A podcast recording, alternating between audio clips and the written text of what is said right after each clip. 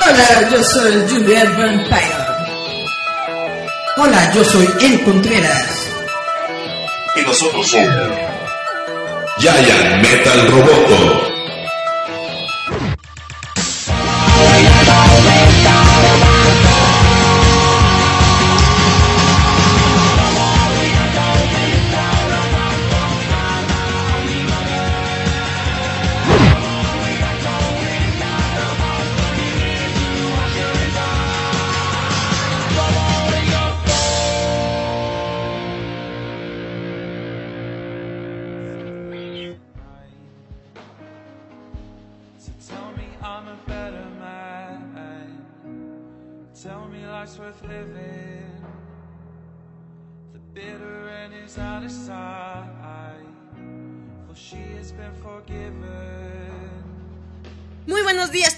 Noches a todos los que nos están escuchando. Esto es su programa Giant Meta Roboto, el programa más friquiñero de la radio online, como no.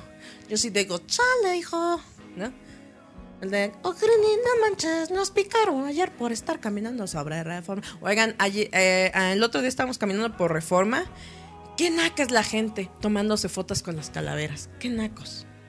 Es que en serio, Tomarse la foto es literal, me siento o se sienta la gente y se toman la foto, pero cuando se hace una bulla y están todos viendo quién se está tomando la foto, digo, caminen, pasen, no se queden así viendo y de repente, no grabas tú, grabas tú y de repente es gente, ¿yo? ¿Sí viste la familia que eran como cinco mujeres que estaban todas formadas y hasta No. una muchacha dijo, paso, no paso, están tomando la foto porque tenían todas las el celular así, se están grabando, no están grabando. No, señores, tomen la foto. Ah, ya se me fue mi público, ya ven, por decirles nacos. no es cierto, yo los amo. Yo no me fijo en lo que hace la gente. Yo sí, soy muy mala. Tomen la foto, morros, pero así también no sean gachos. Y sobre todo, ¿qué estábamos, Eric? ¿Qué vamos a hablar? Cuéntame. Hola, ¿qué tal? Yo soy Eric Contreras, esto es Giant Metal Roboto y pues tenemos varias cosas de qué hablar. No sé si quieras charlar sobre la película de Venom al fin. Que, que Eric, el- la vez pasada que no estuve, Ajá. estaba diciendo que, que Venom es gacho. Y yo digo que no. No, al contrario, yo estuve diciendo que sí me gustó la película. Ya ves cómo no, cómo no viste el programa de la semana pasada. Es que tenemos una Estuve diciendo, discrepancia. estuve diciendo que la película estuvo mucho mejor de lo que yo esperaba, que todas las críticas que había en la red no, Ajá. no eran, no estaban, no estaba yo de acuerdo con ellas, porque muchas cosas son salvables, muchas cosas son rescatables. Yo siento que la historia, si bien no es muy buena, es completamente entretenida y disfrutable y pasable. Es que creo que tiene algo Venom, ¿no? Es como bien dices, ¿no? Los conocedores del cómic saben que el personaje de Venom como Carnage no son wow, ¿no? No tienen un peso, o sea, son así como los villanos de relleno. Hay mucha gente que es muy fan del personaje de Venom. Ajá. Yo creo que por eso, de hecho, es que tanta gente fue Es que es a las decía, taquillas la a, llenarlo a- y por eso llenaron, Los por cines. eso llegaron a estos récords históricos de taquilla de Ajá. 80 millones de dólares y todo esto, porque hay mucha gente que es fanática del personaje de Venom. Venom. Ahora bien, Y de Spider-Man. En lo en, en opinión personal tienes toda la razón. Venom no es un personaje tan grande, o tan genial. En mi opinión personal hay Es muy planito. villanos, hay villanos de Spider-Man que son mucho mejores, que te brindan una, una mejor historia. Pero así como Spawn en los noventas, Venom se convirtió en esta imagen del antihéroe que no teníamos en esos momentos, que era más crudo, más violento. Carnage se convirtió todavía en un Anti-Euro Peors. en, en- en algo peor, es el Venom superlativo. O sea, todo lo que hace Venom, Carnage lo, lo hace peor, ¿no? Y lo que yo creo que catapultó a la fama dentro de la cultura popular Ajá. fue la fue el crossover de eh, Maximum Carnage en la que básicamente Que aquí varios se publicó en los 90, chavitos. varios personajes de Spider-Man se unen Ajá. Para detener a Carnage. A mí me encanta porque de repente veo que hay gente y luego se va. No sé si sea de aquí del Face, porque acá me, me mandan muchos saludos y muchos abrazos. ¿Qué pasa? Déjenle, morros, no tengan miedo, como dice Cuarquini, no tengan miedo al éxito, chavos. Pero sobre todo creo que el personaje de, bueno, dentro de la película de Venom, que es un poco lo que hablaba con Daniel, es que Eddie Brocker te enseña el perdedor treintón, que literal es muy tóxico en todo lo que hace, ¿no? O sea... Perdón, Tom Hardy ya se ve cuarentón. No, no, pero yo me refiero a todo, al público al que le llega, ¿no? O sea, treintones, cuarentones, o sea, es un señor todo loser que no tiene ética de nada. Ya, en la película no le importa embarrar a su morra, o sea, dice, "Ah, a mí qué me importa, yo lo que quiero es la nota. Hagan de cuenta, Eric. Sí le, sí le importa, pero... Entre comillas, De hecho, yo, yo, en un porcentaje bajo. yo estoy, yo, yo estoy en desacuerdo con esto, porque sí le importa, sí le importa, y tan le importa que quiere ayudar a la gente, quiere tomar esta nota que él siente que es importante y sacarla al público sin importar que su editor y que toda la Eso gente y hasta su propia Morra queda ahí morra embarrada. quede, quede ahí embarrada porque él tiene esta necesidad de decirle y contarle a la gente lo que está ocurriendo para ayudarla. Egocéntrico. Probablemente es un poco egocéntrico, pero yo siento que sí tiene Sí, no, porque sí recuerden tiene que- sí tiene una fibra moral. Sí, pero... Lo que pasa con él es de que tiene las buenas intenciones, pero no sabe cómo hacerlo. Porque esa es la gente... No tiene no tiene una buena manera de ejecutar sus intenciones y por eso se meten tantos Porque es problemas. torpe, ¿cómo no? Eso es lo que yo vi del, del personaje que es eh, para, para identificarse con él. Sí, o sea, porque literal... Es una persona gente- normal como cualquiera de nosotros que tiene errores de vez en cuando. Sus errores sí resultaron completamente garrafales y una... ¿Y tú cómo ves esa relación que tiene con Venom? Porque yo digo que Venom es negro. Es un caballero. Eh, la relación de hecho está muy padre. De hecho, se siente, se siente la película como si fuera una película de esas de... Como la de Bad Boys. Como Sí, Arma. Mortal. Sí, de, de la pareja, ¿no? Discordante. Que poco a poco se van conociendo y al final resultan ser los best Porque creo, buddies. creo que tiene Venom muchas partes rescatables. Unas cuando le dice al Eddie, Eddie, en mi planeta yo soy un perdedor, así como tú. y si me regreso, pues voy a seguir siendo perdedor. Pero aquí, Eddie, somos dioses. Aquí somos dioses. O sea, literal le dice a Eddie, Eddie, si no te deshaces de mí, que soy un parásito, que toda la película se pasa diciendo que no es parásito, pero sí es parásito, que encontró en Eddie una pareja por la cual realmente ser cool, ¿no? Exacto. El de, Eddie, tú me haces cool. O sea, pero eso está muy increíble porque realmente te quedas pensando, ¿a cuánta gente le llegó, ¿no? El mensaje de, sí, puede ser un perdedor, puede ser un tóxico, puede ser un súper miserable con la gente, pero si tienes esa mini chispita de amor por algo, puedes lograrlo. Eso sí, el malo maloso del cuento está muy feo, tanto el simbionte como el Kutrapali. Está muy... Es, es, es muy mal villano, sí. Eso es lo que le falta a la Es, película. es guango, como que necesitabas un maldito. Eso es lo que le falta a la película. Debieron utilizar algo mejor. No sé, al gobierno, algo. El- Parte del gobierno. No, no son parte del gobierno. Claro sí. Es una es una empresa privada, es una iniciativa privada, la Fundación Vida, completamente ajena al gobierno. Ahora, en Estados Unidos básicamente todas las empresas malignas que nos muestran tienen su propio equipo paramilitar y básicamente son como si fueran parte del gobierno, pero no son del gobierno. Estos tienen drones y se pueden a disparar en la calle y todo, ¿no? Sin sin importarles nada, nunca aparece la policía, nunca aparece el ejército, nunca aparece el verdadero gobierno. Oye, pero ¿no te encantó a la ninguno de los persecución? dos. ¿No te encantó la persecución que estuvo en motocicleta? En San Francisco estuvo perra. No, no me encantó, pero está buena. Es que al final es como eh, se dice, ¿no? ¿Qué esperabas de ver una película de un personaje así? Guamazos, trancazos, acción, sangre, sexo, Claro, claro. destrucción masiva. O sea, no te puede dar más porque el personaje no tiene un buen argumento detrás. A Mucha- menos que haya un buen escritor. Mucha gente dice que, que luego pues se, se pasan con esas películas de que quieren las quieren demasiado cerebrales, no sé, o con demasiado profundidad y bla, bla. Pues no, chavos. Una película de cómics es para disfrutarse, para ver la acción, para ver a los personajes, para ver la encarnación de estos Y el poder que personajes del cómic en la pantalla grande. Para mí Venom lo demostró, o sea, sí, se veía chafita, ¿no? Como dicen, un- una película del 5.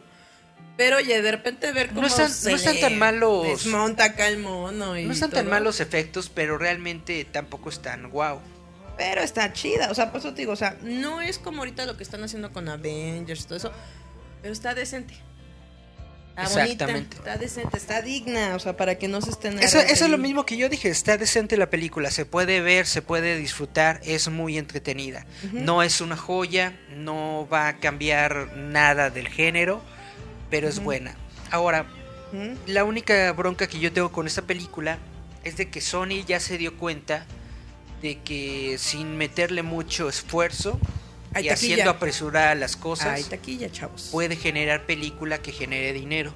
Hay taquilla. Y eso, eh, miren, es que es como les digo, dividamos un poco lo que siempre se queja, ¿no? Ay, que Disney, ay, que Sony. Quiten las empresas para el público. Tú vas a salir ganando. Fin, ¿no? Entre más les gusta es como el Aquamomoa. Tanto los, se quejaron los fans que en el nuevo tráiler, ¿cómo sale Aquamomoa con el traje? Pues yo sí me estoy quejando. Sí, pero, oye, el tráiler está Y sí, me que- y sí me quejo de las empresas, porque yo siento que. Sony, se est- Sony está viendo algo que no es la realidad. Ellos piensan que con hacer cualquier cosa y meter a un personaje de Marvel generan dinero y no es así tan, tan sencillo. Y siento que a lo mejor es muy probable que vayan a perder el camino y que se vaya a perder la calidad y después nos encontremos con una bronca como la de DC Comics. Ay, sepa. Pero, a ver, ¿te gustó el cameo de Stan Lee? O sea, Me ¿Te gustó. gustó que salió el señor viejito? Me gustó mucho el cameo de Stan Lee, claro que sí, no me lo esperaba. ¿No? ¿No? Yo pensé que se iba a comer a su chihuahua el Venom. o algo así. Es que sí fue un plus, ¿no? Para lo- dentro de los fans, sí fue como un plus de que de repente, ah, y ahí está el señor viejito. Es que no, no solamente Stan Lee, la película está llena, repleta de referencias de los cómics, de otros personajes, de, de todo el universo ¿Como de cuál? A ver, Spider-Man. cuéntame. ¿Como cuál? Eh, ¿Tú alguna vez viste la serie animada de No. Spider-Man? ¿No? ¿De los noventas? El origen de Venom de la serie animada es de que el hijo de J. Jonas Jameson es un astronauta, Que es se el va que a la sale ahí, luna, ¿no? exactamente, a eso es a lo que voy. Se va a la luna en una expedición y por ahí son asaltados por el simbionte y se lo trae a la Tierra. Y esta película inicia exactamente como ese origen de la, de la serie animada y exactamente es el Capitán Jameson que es el hijo de J. Que ahí sale Jameson. morido, ¿no? No era de los pocos que sobrevivió, ¿no? Ah, es verdad, es verdad. Yo lo que me quedé todavía con la duda, ¿el tercer simbionte que se trajeron se muere dentro de la película o se escapó? De hecho, nunca lo, nunca nos dicen qué pasó con eso. Yo supongo que porque lo quieren guardar para una secuela o algo Sí, así. porque no me acuerdo si dijeron que. Porque sí recuerdo que dijeron que la persona que lo estaba reteniendo se murió. Pero no me acuerdo si también se murió el simbionte con él. Pues es muy probable que el simbionte no haya encontrado un chihuahua por ahí. Oye, no te encantó cómo se metió Chihuahua. Hola. Eso está muy divino. Sobre todo, vamos a lo que me truje. ¿Qué te Woody. trujo? Woody, Ga- Con todo Woody el peluca de Bob Patiño. Woody Harrelson ya, ya no es spoiler, ya todo el mundo ya vio esta película. Si no, como dices tú en Pirata. segurísimo que ya todo el mundo vio Venom, ya no es un spoiler. Al final, en la escena post crédito sale Woody Harrelson como Carnage. A nos- Eddie Broker a una Nos prisión. está diciendo, nos estaba diciendo Grajales, ¿no? Que es súper sobreactuado. sobreactuado. Pero es que al final.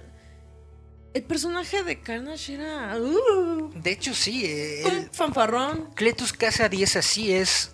Lo que eh, había dicho hace rato es Venom en superlativo. Es, es extremo, es, es- es loco, es bobo, etcétera, etcétera. Es un idiota sin nada que perder. es como el Joker, pero sin, sin control. Y- De plano, sin ningún control. Y es un poco como lo que estamos viendo ahorita, ¿no? O sea, es que esos personajes tienen que tener a un actor que interprete esa locura, porque si no, pasa lo que decimos el fenómeno Jared Leto. De nada sirve que está jiji, jajaja, yo estoy bien loquito. Cuando dices, oye, compa, el personaje da para más actuación, ¿no? Y por lo menos ahorita te digo, con todo el peluca de Bob Patiño, o sea, es, es Woody Harrelson. O sea, es un actorazo. Pues yo ya siento que ya nos están metiendo al Woody hasta en la sopa. No me importa, yo se los compro. No entiendo por qué de pronto en todas las películas está Woody Harrelson. No entiendo. Porque es un actorazo y aparte porque... Neto, no entiendo por qué. Ha de haber sido por la serie de HBO de True Detective. que recapultó su carrera. Que sí, lo, Pero, lo o sea- relanzó, no sé. Pero es un muy buen actor. Estuvo en Solo. Estuvo, Estuvo en Venom. Ya, dice Eric. Estuvo en Los Juegos del Hambre. Ahí estuvo hasta Lenny Kravitz. Pero es lo que digo. Venom, vayan a ver porque nos van a dar un Carnage y yo quiero ver a Carnage. Es que sea como sea, aquí no entran feas. Ah, no es cierto. Yo creo que ya todo el mundo fue a ver Venom. Si no la han visto, sí se las recomendamos. No es una joya de la televisión. No es. No te va a hacer pensar. en no está al nivel de las películas de, de- de Marvel Studios. No es nada de eso. Pero Pero, es entretenida, es disfrutable. Está muy chido. O sea, es guamazo Vete tras con guamazo ganas de tras guamazo. disfrutar, De ver de guamazos. palomear, y de ver efectos visuales. Y sobre todo de ver a, al Tom Hardy hablando consigo mismo por dos horas. Pero está increíble Bueno, porque tiene una voz de borracho. ese como una hora. Tiene una voz de borracho que me encanta porque para todo habla así. Que, uh, sí, uh, todo ronco. Yo estaba esperando que hablara, que hablara como Bane. ¿Era Bane? ¿Tom Hardy? Sí, ¿se viste la de Pero, pero es que dije, no, con razón estaba chiquito ese Bane. Tom Hardy? Sí, era Bane. Dices, ¿a qué horas habla así? Mm, mm, mm, Rebelión. Sí. No, pero es lo que les decimos. Vayan a ver Venom. Si no la vieron, bájenla, descarguen la pirata. Está muy chida. Y con este recomendación nos vamos a un corte. Nos vamos a nuestro primer corte, Eric. Jesús Yeah. Crispy. Vamos a escuchar pura selección de Julieta. Toda esta música me gusta a mí, así que si no les gusta, tómenla, perras. Este se llama Celia Banks, ya puse la otra vez una canción de ella, este se llama Chasing Time. Es una de esas chavitas que no, no trasciende mucho su música, su carrera, aunque sea muy buena, porque es como yo. Habla mucho y critica demasiado a las personas. y No les parece a la gente.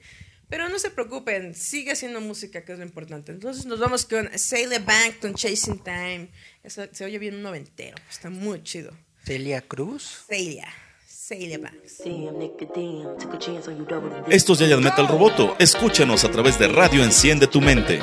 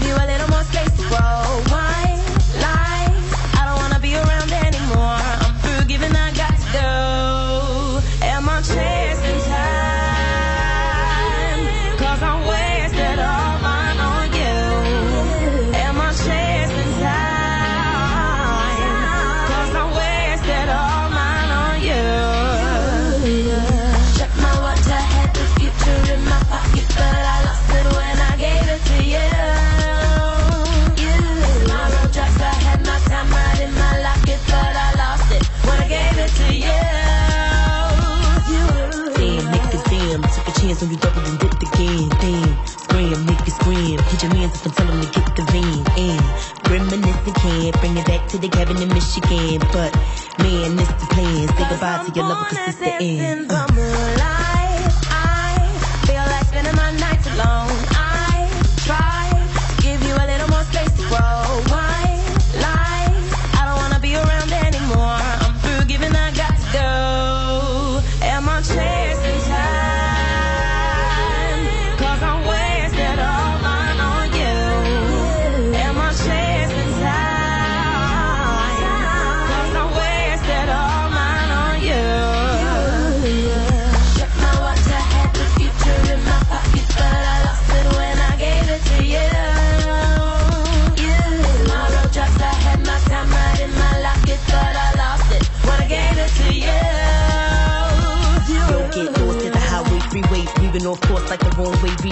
Relay. Need me a boss, real constant delay. These are kind of thoughts I've been having for three days. Feel like you're more of a homie. Please, you don't even know me. You think I'm starting new relations. I'm just a part and need my space and time to myself ventilation. No time for you, I lack the patience. And you like, girl, how you do that? My attitude is bitchy, but you already knew that. And since we can't get along, I think we should both move on. Cause I'm born to dance in the moonlight. Radio Enciende tu mente.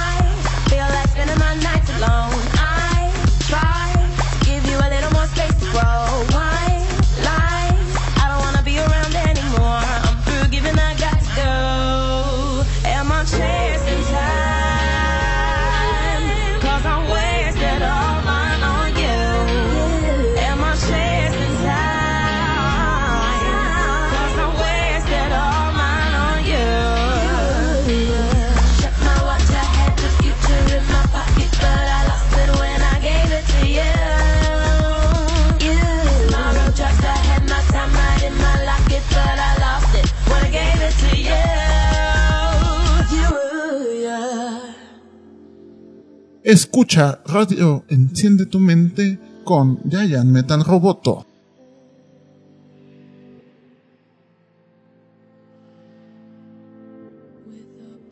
Y volvemos a Giant Metal Robot. Chan, chan, chan, chan. Y yo quiero recomendarles esta banda que estuvo dentro de nuestra magazine, Magazine. Dancing with Ghosts, que está muy, muy chido. La neta. Dancing with Ghosts desde la Florida. Jacksonville, Florida. Jacksonville, Florida. Está muy, muy chido para. Chequen es- nuestra revista digital. eh, se encuentra en maxter.com. Maxter con Z. Así de Max. MG, como Messenger, pero es Max. Maxter. Maxter.com. Ahí buscan Roboto y aparece nuestra revista. Aparece luego luego el, el- el último número, El que es el número de, octubre, noviembre, en donde aparece Mike Myers, porque tenemos una, Colaboración muy chida. una colaboración muy chida del Malo Galindo que nos hizo la portada. Y además adentro tenemos un reportaje escrito por mí. Sobre, sobre, sobre Halloween, sobre la película. Que, que, no- que 40 nos, este, pararon dedo y no nos dejaron pam, ir el pam, Sí, ver, hombre, la, la premier de esta película fue el lunes pasado. Nos pararon dedo que porque sobre cupo y que y que sí, que, que, el- que- se agotó el espacio y que no sé qué y que bla, bla. Yo dije, pues bueno, ya ni modo.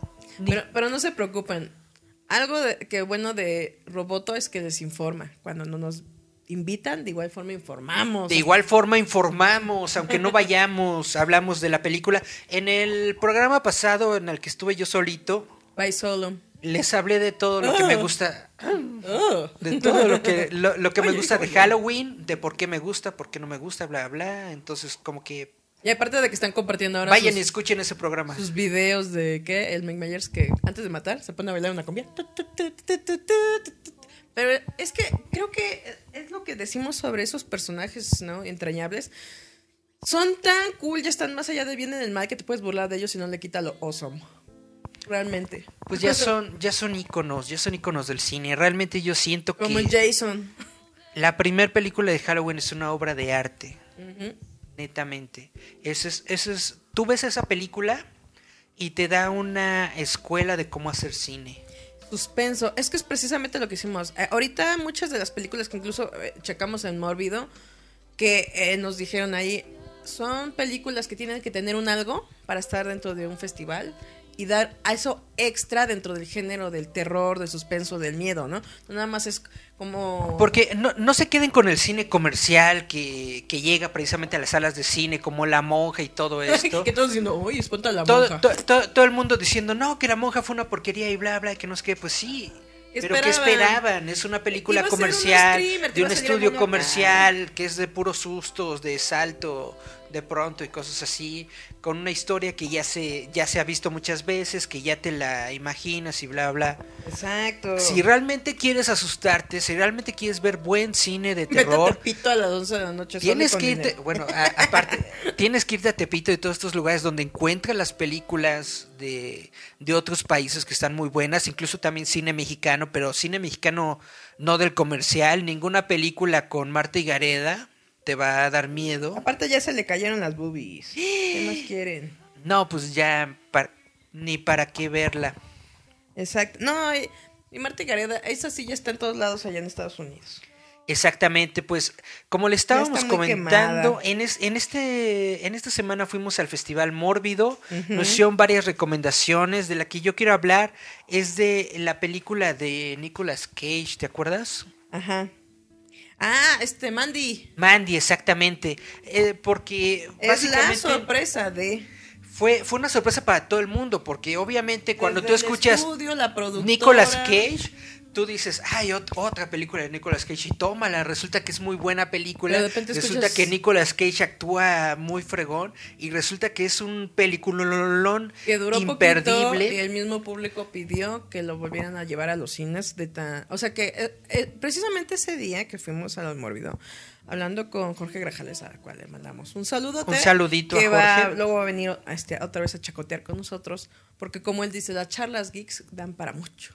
Sí, Pero sobre todo es de que dijo, fue de esas películas que tú decías, mm, como dices, es Nicolas Cage, o Mandy, llegaste y le diste a mi vida, o sea, como oh dijeron, Mandy. o dijeron, o Billy y Mandy, ¿no? Pero re- realmente es lo que nos estaba platicando Jorge de que ni siquiera el estudio le Y la daba mucho, ¿no? la Ellos la pusieron en unas solas cuantas de cine, solamente por un par de semanas, un onda así. Y la luego, se luego quedó de, las, las subieron a video on demand, o sea, básicamente te metes a su sitio web y la descargas. Pero la gente, aunque ya la vio, aunque ya la descargó, quiere vivir esa experiencia de verla en el cine, en las pantallas grandes. Pidió verla, o sea, Entonces, tanto, tanto en dijo, Estados Unidos como en otras partes del mundo lo están pidiendo en salas de cine. Y aquí lo vamos a tener en México, en el Festival Mórbido, nos va a tener Mandy, en sala de cine. Y eso es lo más genial, o sea, de que creo que lo que está enseñando todas las redes sociales es de que sí te escuchan, te sienten y te oyen, ¿no? Pero, y tiki tiki. Pero tienes que decir realmente lo que quieres, no como muchos de, oh, quítenlo. O sea, porque cuando dicen quítenlo, literal, han quitado muchas cosas chidas porque dos que tres mecos se andan ahí quejando que no les gusta. Y luego muchos programas chidos los terminan relegando horriblemente. Y perdemos, pero es como por ejemplo lo que vimos de Teen Titans, ¿no? Gracias a que Teen Titans Go When there's trouble, you know who to call. Titanes, From the tower, they can see it all. Titanes. When there's evil under attack. Na, na, na, They come from your back. Sí que decías de tinta. Pero es precisamente eh, sobre lo que digo de ahorita de, que dices de Mandy, que es lo que decimos sobre Teen Titans Go. Todos dicen, ah, esa serie de televisión insufrible es para niños chamacos y la, la, la. Pero gracias a Teen Titans Go Gracias a Teen Titans van a Go, volver Teen Titans. van a regresar los Teen Titans. Y todavía de Teen Titans Y está gracias Titans. a Teen Titans está la serie de televisión de Titans. Y ahorita, por los poquitos que han dicho, la vi, me gustó, ya incluso hasta nuestra Starfire Prosty, ya hubo cambio de, bueno, de ese traje de, Bueno. de, de, de Prosty de los 70, ya se lo cambiaron y te quedas como, entonces hay un porqué. Desde el principio teníamos como que. La idea de que El le iban a cambiar el traje, de que no iba a estar vestida todo el día de, de Prosty, ¿no? Pero de todas formas, el nuevo traje, yo todavía lo siento muy Prosty, pero...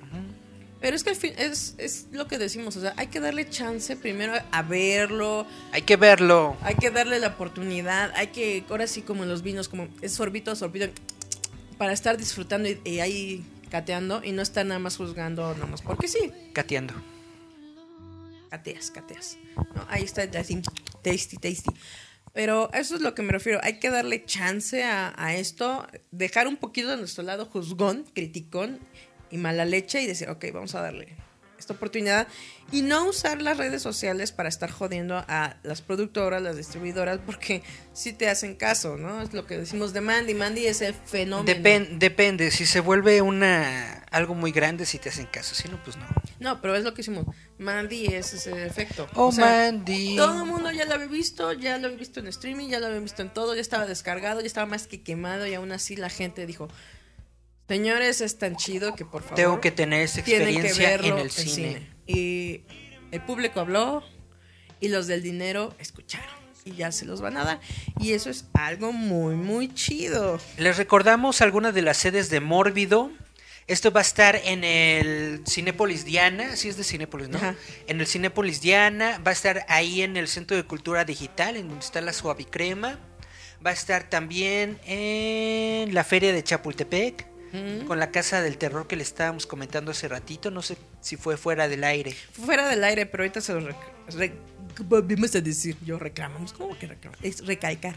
Pues lo, lo platicamos. En esta edición va a haber una casa de terror en la feria de Chapultepec. Ah, es la no, primera. Más bien, hay una casa del terror, pero hay que explicar bien. Es la primera edición en la que el Festival Mórbido hace sus mancuerna con la Feria de Chapultepec. La Feria de Chapultepec normalmente de manera anual tienen una atracción que es una casa de terror. No, más bien, siempre ahí está la casa Pero del terror. esta casa del terror Tiene ahora historia. por primera vez va a tener una producción por parte de la de la gente de Mórbido. Y tiene una van a meter una historia, van a meter un guion, van a meter un porqué de la casa, Con van a gente meter que se este, dedica a gente que se dedica a los efectos visuales, al a los maquillaje, props, a a los todo. props, a todo esto. de pura película de terror. O sea, son puros De profesionales. No es de que haya mi primo que hace ahí. O sea, va a ser una experiencia más cinematográfica, como si realmente te estuvieras adentrando en una película de terror, así es lo que ellos quieren hacer.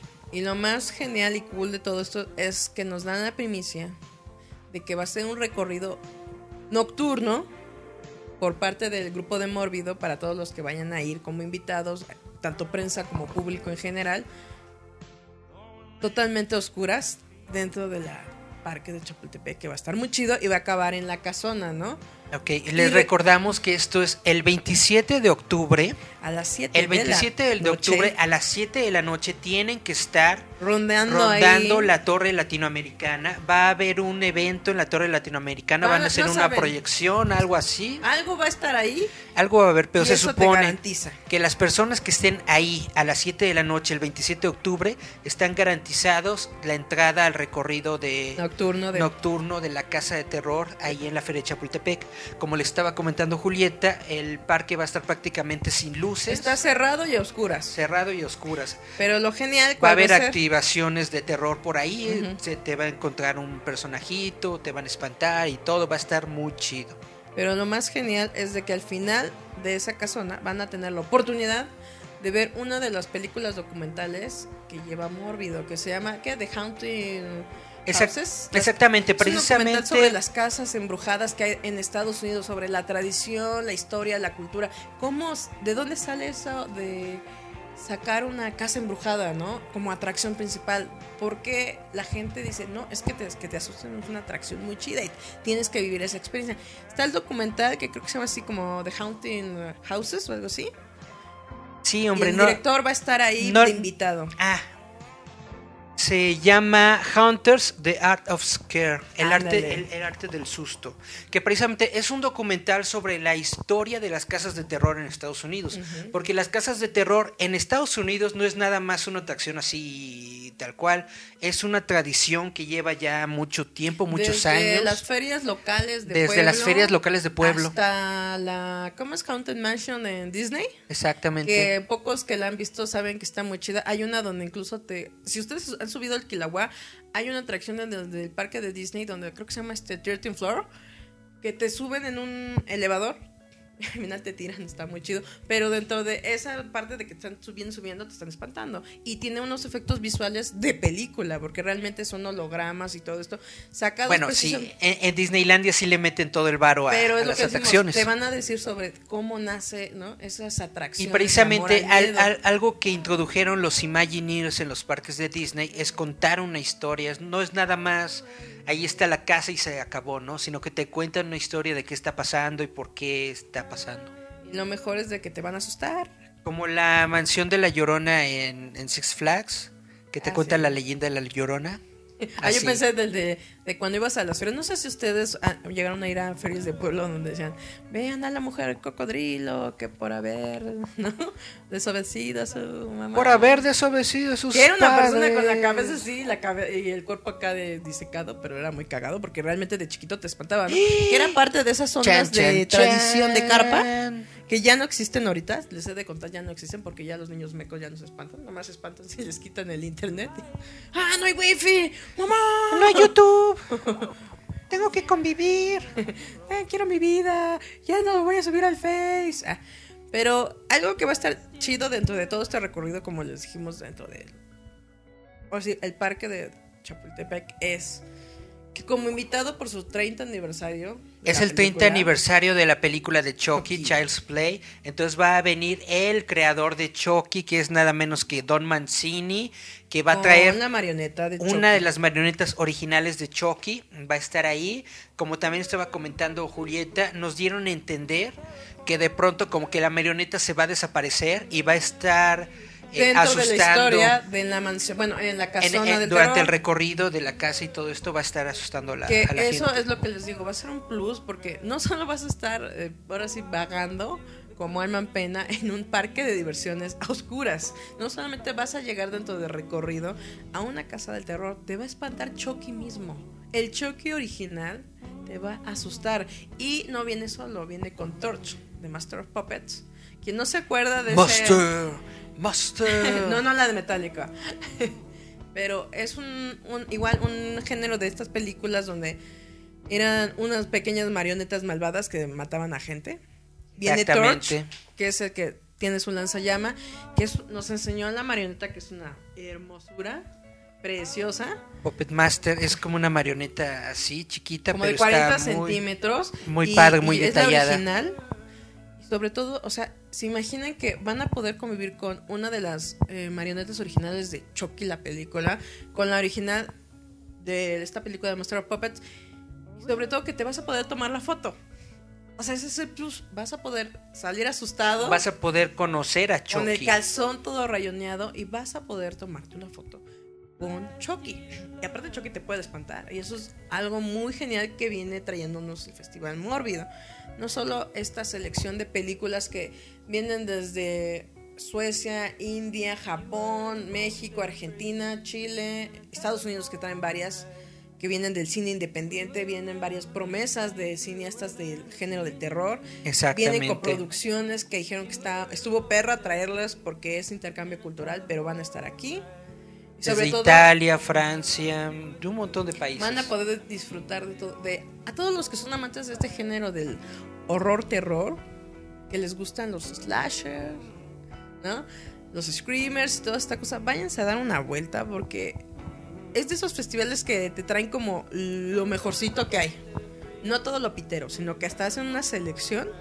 Y es bien como nos dijeron, van a festivales a checar. Para eso, es para lo eso son los festivales, porque hacen una selección y realmente te, te muestran buen material. Y bueno, les recordamos 27 de octubre en la Torre Latinoamericana, tienen que estar ahí a las 7 de la noche. Para garantizar su pase a esta al recorrido, de terror. Vámonos a un corte musical, Julieta. Otra vez ya ven, se Yeah. nos va el agua, cochinos. Porque esta siguiente canción está muy chida. Eric la conoce como Garnet, is Back Together. Yo la conozco como Estelle y esta es la canción que le dio a conocer aquí en America. Se llama American Boys. American Boys, hey sister. ask me down. Hay que escuchar esta rola. Vamos con Estelle con American Boys y regresamos. Yeah. Esto es Giant Metal Roboto. Escúchanos a través de Radio Enciende tu Mente. Just a number one champion sound. Yeah, Estelle, we about to get down. Who the hottest in the world right now? Just touched down in London town. Bet they give me a pound. Tell them put the money in my hand right now. Set up a motor, we need more seats. We just sold out all the floor seats. Take me on a trip, I'd like to go someday.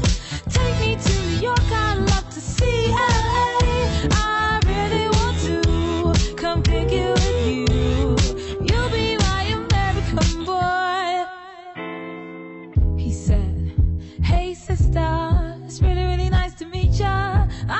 Met this five for seven guy who's just my type. Like the way he's speaking, his confidence is peaking. Don't like his baggy jeans, but I'm I like what's underneath it. And no, I ain't been to MIA. I heard the Cali never rains, and New York's wide awake. First, let's see the West End. I'll show you to my bedroom. I'm liking this American boy, American boy. Trip, I'd like to go someday. Take me to New York, I'd love to see LA.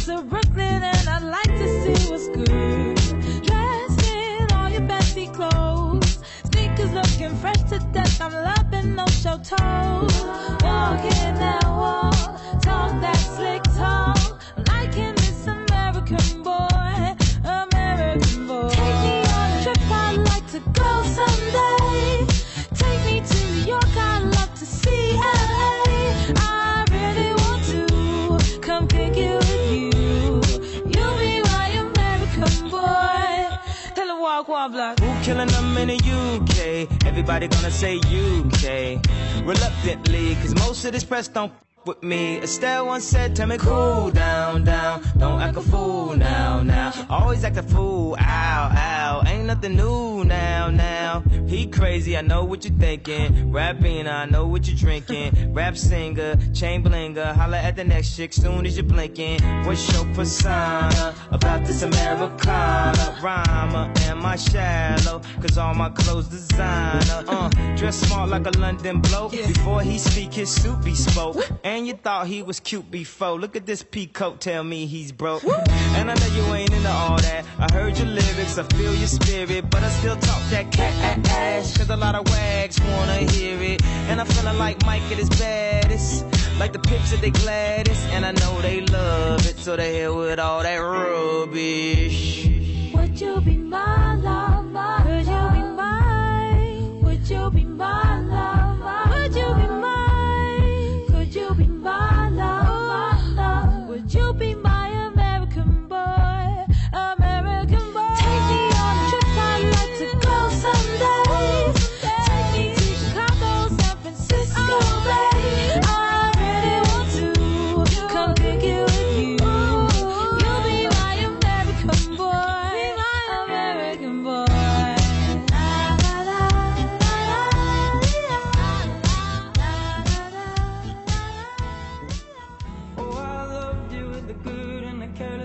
Escúchanos a través de la frecuencia de radio Enciende tu mente con Giant Metal Roboto.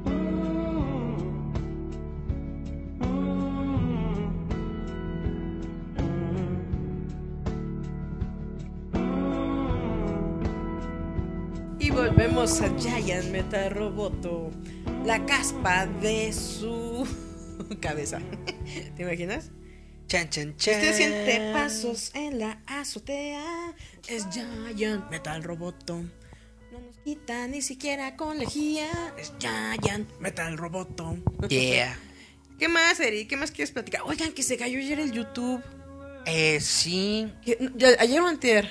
Eso fue el martes, de hecho. El, el día martes estuvimos en esta gira de medios de Mórbido. Ajá. Estuvimos en la calle básicamente todo el día porque después nos fuimos a la, a la feria del El Zócalo. libro que nos llovió. Para es que visitar a imagínense, nuestros compas. Fue un día bien chido. Yo iba saliendo del metro, me tiraron, me caí, tengo un raspón Chan, acá, chan, tengo chan. todo golpeado acá. Luego, por estar ahí en el relajo, estar chismeando de estas cosas geek, me quemé todo este parte y luego Yo me les, dije, yo les dije, nos pasamos a la sombrita.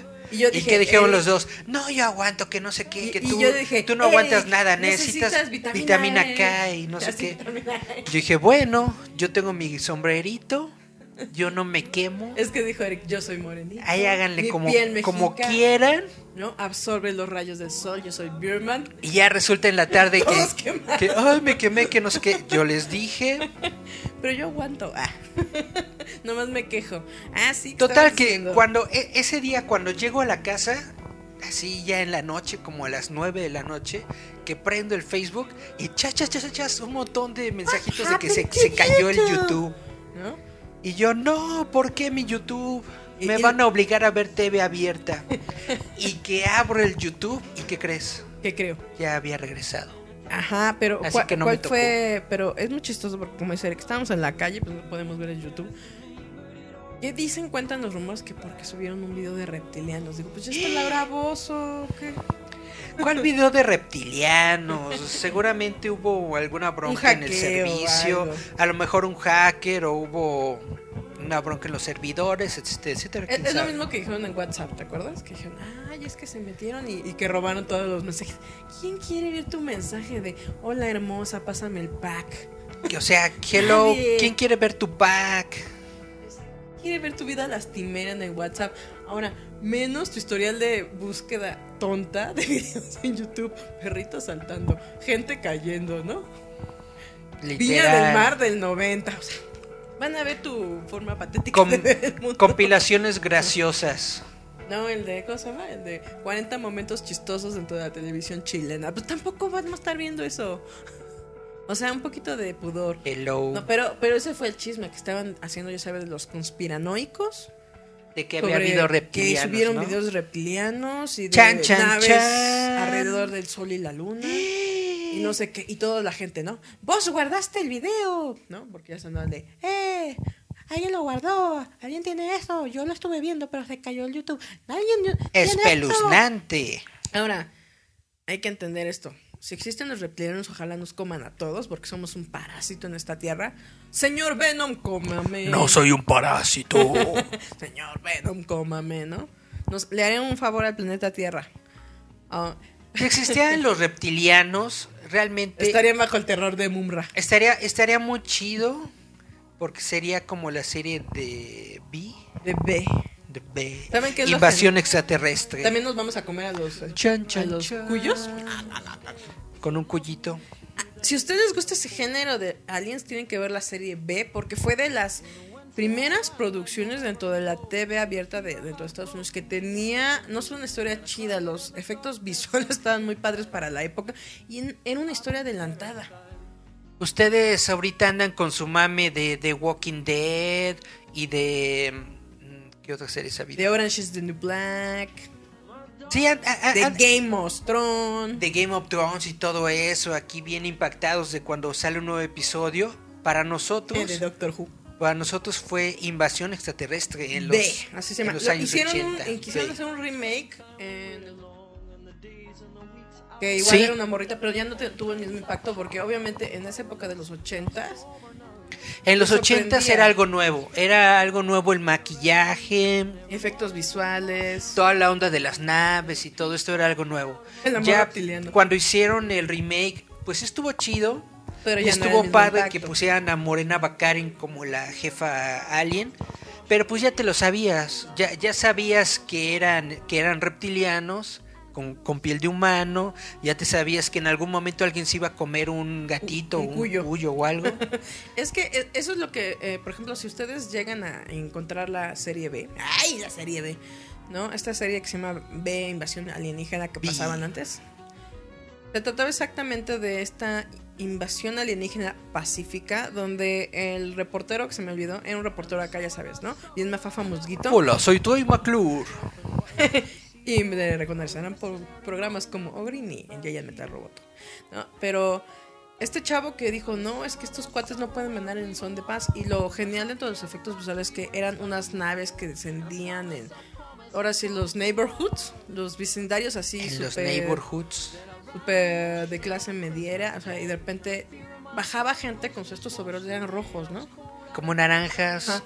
Entre naranja, rojo, plateado. onda, si se fijan, era también una, una onda tipo nazi, porque eran como bellos perfectos todos. De hecho, todos, todos Pero- blanquitos, arios, güeritos, ojo azul. O sea, literal, si tú tienes baja la autoestima y no te quieres a ti mismo, pues le echabas el perro al alien, ¿no? Porque eh, también dentro de la serie abarcan ese amor alienígena. Porque de eso se suponía que eran como si tuvieras un humano con muchas cirugías plásticas, bello, precioso, todo así perfecto. Pero en realidad era, pues, vi el maquillaje como el de las asiáticas que se arrancan la nariz y la media cara. Así, porque abajo eran reptiles. Eran reptiles. Chan, chan, iguanos. chan. Y lo genial es que dentro de la Y no serie- venían en paz. No. Venían a comerse a la gente. Pero es lo genial porque ahí te hablan mucho de la. ¿Cómo se dice? El coco wash que dan los medios, porque obviamente la líder era una mujer guapa, preciosa, ¿no? Ajá. Acá, saben, su pelazo de los 80, chichona, sexy, acinturada. No, o sea, es como esa onda mediática, ¿no? No, nosotros venimos chidos, venimos a hacerles acá la buena obra, ¿no? Vamos a vender aguacates. Ajá. Pero, nen, ¿sabes qué venían a hacer? A tragarnos con todo y aguacate. Pero Exacto. lo genial es que dentro de esta onda, el reportero, este cuate, está como el de 24, como corriendo en contra del tiempo para hacer despertar a la gente y vea que se los quieren comer a todos. Y obviamente lo ves desde desesperado grabando, ya se con estas super cámaras. A mí lo que me encantó de esta serie era de que los buenos no ganan. ¿No? Porque este, este reportero llega precisamente en una escena que de hecho es muy icónica, en la que por fin captura un alienígena, toma la, lo toma en la cámara de televisión y le, y le arranca la máscara de humano y entonces toda la Tierra ve que son este reptil. que son cuenta, reptiles, Se parece al, al de. pero ya para cuando él Ajá. le descubre la verdad al mundo, ya ah, el mundo se encontraba ya tan invadido por estos seres Que que, ya no pudieron escapar. Y entonces la siguiente temporada ya era la humanidad esclavizada por los aliens. Que eso es lo que decía, se parece, era más o menos como Randall, el de Monster Inc. Ajá. Sí, como una lagartijita. Una cosa así. Pero lo genial es que exploran esa onda que ahorita a muchos les gustan los chavitos, eso de soy sapio sensual y mis bolas. Sapio sensual. Muestran a, a una chavita que se enamora de un reptil porque parecía Barbie y dice, no manches, el Ken alienígena. me lo-". O sea, haz de cuenta, dijeron, yo que soy de la obrera y él es de polaco, no me importa. Somos de dos mundos diferentes. Que se lo da Eric. Y que sale un alien. Y que sale un bebé. Alienígena y se la come. Un, un bebé lagartijita. Sí, pero lo genial es de cómo te mostraban que se robaban a la gente y experimentaban con ella. Y este cuate estaba, les digo, a contratiempo, grabando con su amigo. O sea, de repente era así como Indiana Jones versión noticiero. Porque lo veías así metiéndose a todos lados para grabar evidencia de que gente. No era gente, era reptil. Exactamente. Por eso les digo, o sea, dicen se cayó el YouTube por la onda reptiliana, pero pues Pero pues ¿Qué les puedo decir? En YouTube, si buscan cualquier ritual neosatánico, o hasta el de los que dicen que los, los que son malos, que gobiernan nuestro mundo, El- los Illuminati, los los, Illuminati, los masones, ay, búsquenlo y ahí aparecen, ¿eh? reptilianos. Y también se buscan reptilianos, ahí está, por eso yo dije, yo ya he visto videos de eso y no se cayó el YouTube. Exactamente. Están que también los videos experimentales de los rusos, a no sé dónde. No, se cayó el YouTube. Yo siento que más bien fue un hackeo que dijo, sácatelas. Van a ver, van a ver, imagínense mi historial ahorita que estoy viendo el campamento de Laszlo. que me la vivo repitiendo en los episodios para dormirme. Van a ver todo tu historial del campamento de Slaslo. Porque. na, na, na, na, na, na, na, L-A-Z-L-O. L-A-Z-L-O. Y Laszlo es un hombre. Sí, me estoy echando mi maratón, está muy chida. Esa serie de Campamento de Laszlo la hizo el mismo de La vida moderna de Rocco. Ese mero. Que si ustedes la ven, tiene igual a los estos enfermeros que siempre tiraban a los enfermos, que son, oh, oh, oh, oh, que son los castorcitos. Ahí salen, aunque sea de cameo. Pues está muy bonita. Porque Laszlo es un changuito súper positivo y Rash es muy cagado. No sé, ay, aparte de eso que les quería contar de Big Bang Theory, ¿no? ¿Qué pasó? Que ya Jim Parson eh, pactó para hacer el spin-off de la vida de Sheldon y Amy. O sea, nos quitan Shamey. Exacto, nos quitan a lo que sería siendo The Big Bang Theory, pero el señor dijo, ah, sí, pero que los otros ya no cobren. ¿Tú supiste? Lo que pasa es que es un fenómeno muy... Cultural, de No, dinero. es- es un fenómeno muy interesante Jim porque- Parsons es listo, tiene ¿Tú recuerdas, ¿tú recuerdas la serie? ¿Recuerdas la serie de televisión de Friends? Friends fue un hitazo y este hitazo estaba en torno a todo el casting de amigos. Ajá. De hecho, ellos eran muy, entre Amigos. ellos mismos eran muy amigos y decían, no, pues es que yo quiero que tú ganes igual que yo y que nadie gane menos Eh, y que bla, ellos- bla. Entonces, ellos juntos, todo el casting se unió Para y fueron a hablar con el estudio y le dijeron, ¿saben qué? Nosotros no vamos a hacer esta serie si no nos dan un millón de dólares A por episodio a cada uno. Porque Y originalmente eso fue un- a fue- David Schwimmer, David Schwimmer le iban a pagar el doble. O sea, todos estaban ganando creo que eh, de inicio 25 mil dólares por episodio. Cuando ya llegan creo que a Creo que fue 150, Ross, Ross, Rachel y este No, no, Joey, no, creo que eran los tres principales, Chandler. Chan- fue a Chandler, a, bueno, a estos cuates al...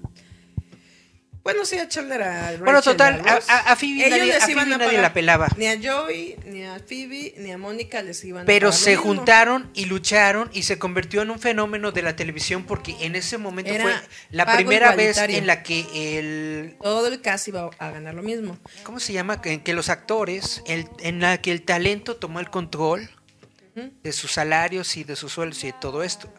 Mucha gente pensó que En Big Bang Theory iban a hacer algo, algo similar porque los productores estaban es- haciendo lo mismo. Estaban metiéndole menos lana a Rush, menos lana a Creo que, Howard, el, a todos creo que el estos. que menos ganaba era el Rush. Ajá, el que, el que más estaba ganando Era era, era Jim Jim, Parsons, Parsons, que es era Kelly la- Cuoco. Kelly Cuoco Y este el- chavo que hace a Leonard. y el chavo. E- ellos tres eran los que estaban ganando los millones de dólares y los otros tres completamente en el olvido, ¿no? Y, y la chava y todo esto, ¿no? Bueno, todo. Y pensaron o pensó la iba- gente, los fans, que iba a haber otra vez una, Una equidad. una- una cosa tipo Friends. Una y, resulta, equitativa y Nel. y resulta que no, Que Jim Parsons dijo, que Jim Parsons dijo, Nel, yo soy el que hace el show con estos dos y los demás, si dejan de existir, me vale. ajá. Es que al final de literal. cuentas te digo, Entonces hubo, hubo rencillas, hubo, rencillas, hubo, ruptura y ahora nos está diciendo que prácticamente Jim Parsons puede seguir con Big Bang Theory sin necesidad de los demás. No, pero es lo que te digo, cuando surge este como estancamiento dentro del casting, que se calza otra vez la Kelly Poco, es cuando se queda pelona y otra vez regreso con el pelo largo, saca John Sheldon. Y él es productor ejecutivo y parte de, Ajá. de los escritores, del talento creativo detrás de John Sheldon, aparte es el narrador. Y John Sheldon ya creo que va para la tercera temporada. Ya va para tercera Y temporada. ahora confirman que va a haber otro spin-off del personaje de Sheldon Cooper, pero ya en pareja con Amy. Con Amy. Con o sea, Amy. este señor no da pasos sin. Es alguien muy inteligente. Sheldon- habrá Sheldon para más. Es alguien muy Si inteligente. te gustaba Se supo mover. Leonard, Llegó en, llegó en ese momento en el que dijo, este es mi rol. y se jode. Por este rol me van a conocer por toda la vida. Le voy a sacar todo el jugo. Y lo está haciendo y lo va a hacer, porque al final creo que va- vamos a, a- a- a reconocer más a Jim Parson como un Sheldon, que por lo que haga en, la, o sea, en los años venideros. Un poco lo que le pasó a este cuate que se me fue en su nombre, de Al Bundy, de Very Good Children. Ah, que, sí, sí, sí. que pudo romper ese personaje de Al Bundy hasta que hizo Modern Family. Exactamente. Muy O sea, buena, muy buena serie. Que, o sea, ¿cuántos años después? Desde los 90 hasta. No, pues ya estaba- 20 años después. Ya estaba Rucón. Y, y sobre todo porque es un buen actor este cuate. O sea, hizo eh, incluso él en. Eh, ¿Cómo se llama? En un documental que le hicieron a Married with Children. Que dijo que cuando ya se acabó la serie. Y él empezó otra vez a retomar sus personajes actorales en- dentro de la industria del cine. Que él hizo una película que creo que es sobre la guerra, ¿no? Y él era un coronel, un capitán. Y que dijo que a él le dolió tanto que el día de la premiere, cuando sale, dice, "Sal- salgo yo, mi personaje, salgo de un tanque y grito, a la batalla, todo esto, dice, la gente se empezó a reír. Dice, se empezó a reír y empezaron a gritar, es al Bondi. O sea, literal lo marcó al Bondi, por eso dejó también mucho de hacer, trabajar. Porque dijo, es que al Bondi me marcó, ¿no? Esperemos que Ah, a Jim Parsons no le vaya a pasar lo mismo, ¿no? Le salga el tiro por la culata y todo el mundo diga, es Sheldon, y ya no digan, Pues "Ah, aunque le mira, tome, Jim Parsons". aunque le salga el tiro por la culata, está consiguiendo dinero es lo más y importante en les- este y mundo. que le saque jugo. Ahorita que el que puede. Vamos a ¿eh? nuestro siguiente corte, Julieta. Otro corte, chale. Ah, hablando de papirrines sa- sabrosuras. Arr, es que yo soy cougar, pero invertida. ¿Qué sería? ¿Asalta tumbas? Ok. Vámonos con mi papucho. Mi no, no es mi sugar daddy, pero yo sí quisiera ser su sugar baby. Esto es Covenant con Call the Ship to the Port. Para mí es que arr, Un peloncito y todo, yo sí te daba. Covenant. Tráiganmelo a Ice Cream para que me lo dé. Vamos pues. Vámonos. Yeah. Esto es Giant Metal Roboto. Escúchanos a través de Radio Enciende tu Mente.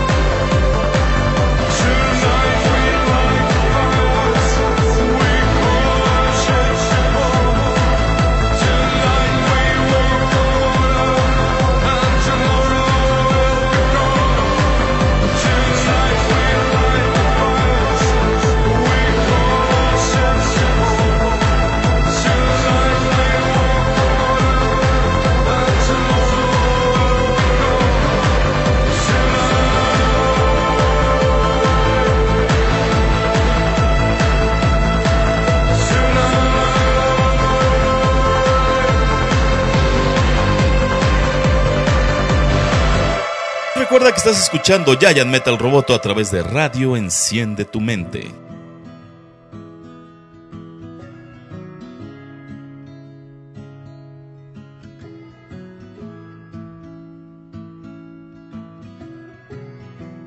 Y volvemos con Giant Metal Roboto. Pero Ahí vamos a hablar un poquito de música porque si no lo voy a decir. ñoñan demasiado. Digo, ah, obvio, o sea, para eso hay otros programas. ¿Quieren escuchar cosas de metal? Pues escuchen todos los martes a Metal Oscuro. Metal Hello. Oscura Radio con el buen Carlos Betancourt. Betancourt. Si quieren puro metal, Si puro mero. checar todo lo que es de los carteles y festivales que hay dentro de la Ciudad de México y Exacto. demás, chequen Metal Oscura. Ahí sí les informan de música del metal y demás. Pero ahorita yo quería hablar de un- algo, un fenómeno que ahorita pasó con la banda de metal. El Cometa Halley. No, yo soy el Cometa Jale. Paso cada 300. Eh, eh, este grupo, no sé si tú lo viste, que Dianita estuvo posteando a este grupo Marduk. Ah, claro. Que de repente hubo, en Guatemala le prohibieron la entrada por grupos cristianos que dijeron que eran muy satánicos. Y mira, vamos a ser honestos, ese grupo no es la cosa más chida del mundo. Sí, es un metal así como miau, no un black metal así de ya, ya, ya, vamos a sacrificar y, oh, oh, ah, y sí se ponen acá sus ondas panditas y sus ondas acá de guerrero de metal. Pero hay que entender, o sea, dentro de la onda metalera, Marduk no es así como el gran nombre, la gran banda. O sea, no es como Metallica para Estados Unidos, así que dice, donde se para ya en estadios. No. Pero aquí creo que la injusticia, que es lo que les decía un montón de chavitos reggaetoneros de allá de Guatemala. Lo triste es que personas están diciendo qué te gusta y qué no te gusta. O sea, muchos niñitos del reggaetón dijeron, ah, a mí me vale porque yo amo el reggaetón y malditos metaleros y nada, no sé qué. No, o sea, aquí en México lo vimos durante, fueron los 80s y 90, que no permitían entrar a grupos de rock. Sin irte tan lejos, ¿no te acuerdas de este festival, el Hell and Heaven? Creo que fue el segundo o tercero que tuvieron que quitar que porque el, el gobierno se estaba quejando de que iban a traer a muchos marihuanos y Sí, y demás. drogos. Que sí fue cierto, pero, pero son calmantes. Que sí, pero están calmados. Sí, o ¿no? sea, no son tan agresivos. Pero te quedas pensando que a nosotros, o sea, eso fue en Guatemala. O sea, te digo, todos como, como le decía Dianita, ¿no? Que es de allá. Todos los niños que están disfrutando del reggaetón y el perreo intenso y todo lo que quieran, no entienden en sus cabezas que lo que les están haciendo es decirles, a ti te tiene que gustar eso. No te puede gustar lo otro porque te lo vamos a quitar. Te están quitando la variedad, la opción de Es decidir por ti básicamente mismo. es, es, es un control del gobierno. La gente te quiere tonta. La gente te quiere pasiva y boba. Entonces, Te ¿qué es lo que hacen? ignorante y pobre. ¿Qué es lo, qué, qué es lo que hacen? Le dan cabida a todos los festivales de reggaetón para que andes ahí en el perreo y no, Estés y no pensando en reproducirte y en pa- aparearte. Si llega algo que, que resulta un poco diferente, O que, pensante. que va contra la religión, que está preponderante, la, que la, con la. las normas y con la moral y todo esto, ¿qué es lo que hace el gobierno? Lo corta y lo quita y. Y lo que, aunque el público no lo entiende, ¿qué es lo que les estos chavitos reggaetoneros que dicen, ah, sus jaladas y sus mugres y todas porquería? No, chavito, es que para mí lo que tú escuchas es porquería, pero no te critico eso, sino que te tiene que dar miedo que se está cerrando todo eso a que lo escuches, ¿no? O sea, y te tiene que dar miedo de que de repente, a lo mejor ese reggaetón que tanto te gusta, te lo van a quitar y te van a poner pura música cristiana. Digo, nosotros acá en México lo vivimos en su momento en los 90, donde nada más escuchábamos pura música tropicalosa, puros corridos, pura música así de puro acordeón. Y muy poquitos escuchaban rock, porque decían, Perdón, en los 90 yo escuchaba a MC Hammer, "Ah, tan, tararán, a Vanilla tan, Ice. tan, don, tú estás", ¿no? Ice, ice, baby. No, pero precisamente MTV no estaba en acceso para todos, Eric. Era solamente para los que podían pagar sistema de cable. ¿Sabes qué escuchaba en los 90 ¿Cuál? A, Uh, la incondicional, esa. a New Kids on the Block. Step by step. Oh, baby. For the girl. Ah, mira, yo no me la sé. Step one. Yeah. Porque Kids on the Block también tuvo su cómic. Kids fue- New Kids on the Block tiene tuvo hasta serie animada, no sé si te acuerdas. eh, Editorial Beat trajo la- el cómic de Kids on the Block. Exactamente. Está muy chido. A mí lo que más me encantó de eh, Kids, los New Kids. chicos nuevos de la banqueta, era de que cuando Jordan Knight, que terminó siendo una señora de Polanca, terminó siendo productora, creo, revivió su carrera en su real life. ¿Lo llegaste a ver, Eric, en su real life? Llegué a ver algunos episodios. Yo en algún momento quiero acabar en un Big Brother de celebridades o en un Surreal Life porque va a estar bien cagado. Yo veía precisamente el Surreal Life Por Jordan de, Knight. de Vanilla Ice. Que fue el primero que está con Ron Jeremy, gran estrella porno. Que cuando yo pensé que, porque todos dicen que Ron Jeremy tiene un pitón de aquí al metro, no, le ganan otros. Le, gana, le, le ganan otros, pero Ron Jeremy tenía como que ese El carisma. de ser el, el gordito querendón. Era como ver a, a- a Alfonso Sayas y todo, pero en el acto. Exactamente. Pero estuvo muy divertido. ¿A ti no te encantó ver esa serie? A mí me encanta porque Vanilla Ice, este, ¿cómo se llama? Este no sé qué, Wayne tercero. ah, no me acuerdo cómo se llama. Bueno, el Vanilla Ice. Juegan, están jugando un juego así como tipo de preguntas con un viejito igual de. No sé si Ed, Ed McMahon seguía o algo así. Que era para ver qué tanto conocías a tus compañeros de la. Se enojó el Vanilla Ice porque el Vanilla Ice tiene problemas serios de agresividad. Y Ron Jeremy es un alma de pan. Así es, de, es aunque sea el pitón de los ochentas, es una persona súper linda, o sea, muy bonita. Justamente- Me acuerdo que están así y Ron Jeremy le tiene que decir, no, pues tengo que decir, es que creo que se llama Wayne el Vanilla Ice, tengo que decir que él... Y el Vanilla Ice se enoja, ya es que está muy blanco y muy larguirucho, se enoja, se pone rojo y le grita, ¡Backstabber! Y toda la casa dice, ¡Backstabber! Y el pobre Ron Jeremy, que es una microcosita, me daba risa porque nada más veía cerrar sus ojitos. Dijo, es que traicionó a mi mejor amigo. Pero al final era un juego. Lo estaba jugando. Pero cuando hacen el Reunited, eh, se dan cuenta precisamente Reunited and it feels so que se good. perdonan porque hasta dice Vanilla. No manches, si me pasé, pero estaba muy Reunited. ardido, ¿no?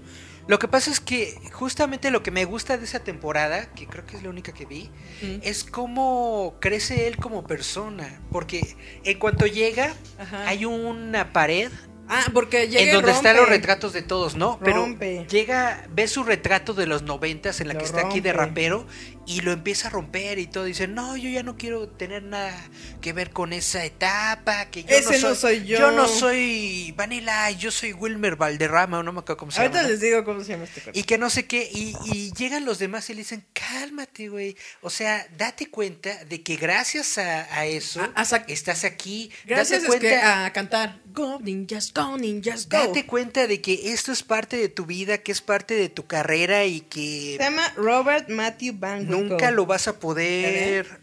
Acuérdate, Eric. Robert Van Winkle.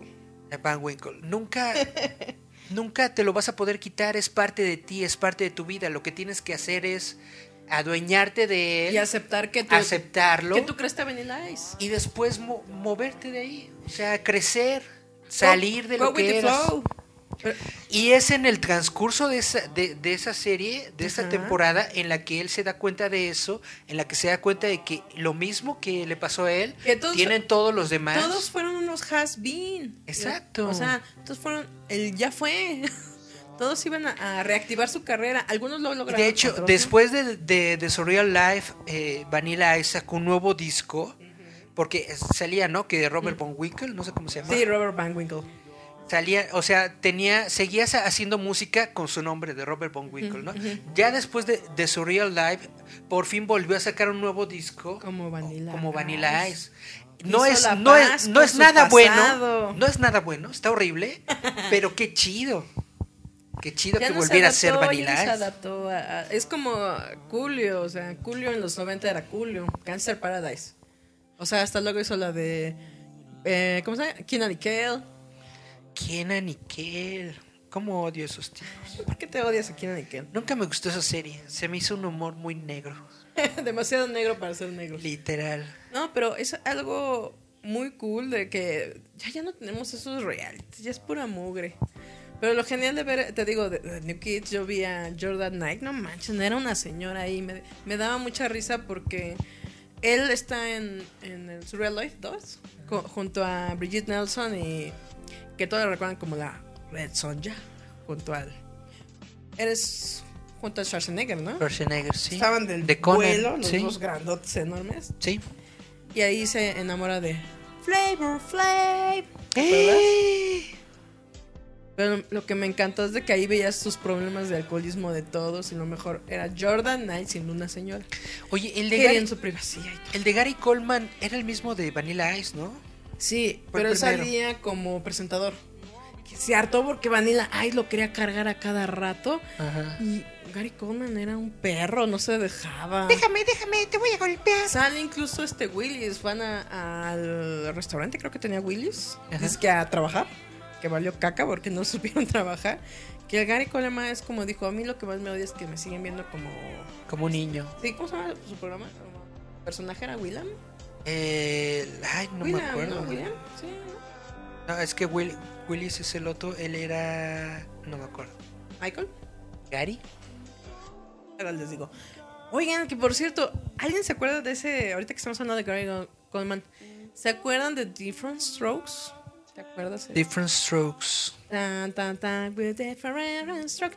Que era este señor rico de la Grand Manhattan, de la Quinta Avenida, que adoptó a dos niños negritos del Bronx que eran Que adopta a dos negritos. ¿Te acuerdas de que tuvo una por un, un episodio de pedofilia? ¿Y? Imagínense, esos ya no pueden hacer ni en la Rosa de Guadalupe. Estuvo grueso. Yo me estaba acordando de el otro día de todos estos programas de los 80 donde Señor, presentaban casos de Fui pedofilia. a la escuela y me tocaron. golpes Lo sé, lo sé, lo y, sé. y relaciones intrafamiliares bien gachas. En el de Gary Coleman se supone que el de los juguetes, el que vendía los juguetes, que era un viejito así bonachón, él iba con su amigo otro negrito bien cagado, porque él se quería comprar una bici. Y les dijo que para comprarse la bici podía trabajar con ellos. Y entonces, pues ya sabes, dije, nah, pues no importa, está bien papa, ¿no? Ajá. Qué mejor que trabajar para un niño en una juguetería. Claro. Le dijeron, no, no es esto. O sea, lo que ustedes tienen que hacer es venir a jugar conmigo. Y ahí, lo, ahí los ves a Gary Coleman y a su amiguito, sí, ¿no? Y obviamente les aplica, ya sabes, el. ¿Cómo se llama? El, el Willy Wonka. niños, miren, aquí hay refresco y chocolates y aquí hay cómics, no hagan de cuenta. Engatusaron a Eric. Aquí hay pizza, miren, aquí pueden jugar videojuegos, ¿no? Y ellos, wow, no manches, esto es lo mejor, ¿no?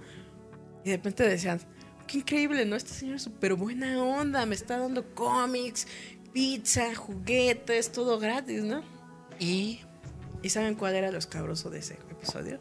Que de repente llega el señor y le dice, dentro de los cómics, le aventaba revistas porno. Y le decían, señor, es que aquí hay las revistas sucias, ¿no? Ya sabes, música. Tun, tun, tun. No, ah, se me olvidó. ¿Qué es, pequeño niño, no? Así haciéndose el inocente, el viejillo.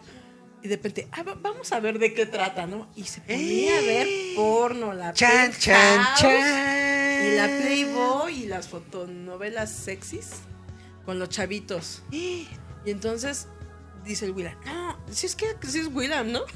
Ahorita les digo, pero le dice Gary Coleman, no, señor, es que eso está mal, somos dos niños. Y entonces le dice a su amigo, vámonos, ¿no? Es que está mal que veamos eso, ¿no? Porque era moral y no la cosa. Y su amigo le dijo, no, no, yo sí me quedo, ¿qué importa?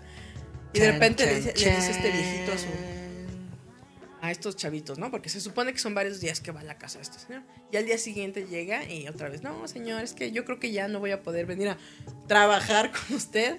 Y dijo, ¿por qué? Dice, ¿no quieren jugar? Y entonces les dice, bueno, una que más, ¿no? Porque al final Gary era niño. Dice, ¿qué demonios? Yo sí sigo jugando. Y entonces le dice, bueno, ¿y qué tal si juegan si se quitan la camisa? Y entonces acá, chas, el- el- se quitan la camisa y dice que están peleándose. Y les empieza a tomar fotos el viejito.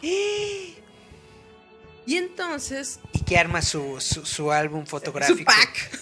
Empezó a armar su pack de pedofilio, de pederasta. Y entonces en ese mismo programa le dicen, oye Gary, ¿a dónde vas después de las... Es que estoy trabajando, ¿con qué con? Ay, ¿qué haces? Limpias, acomodas.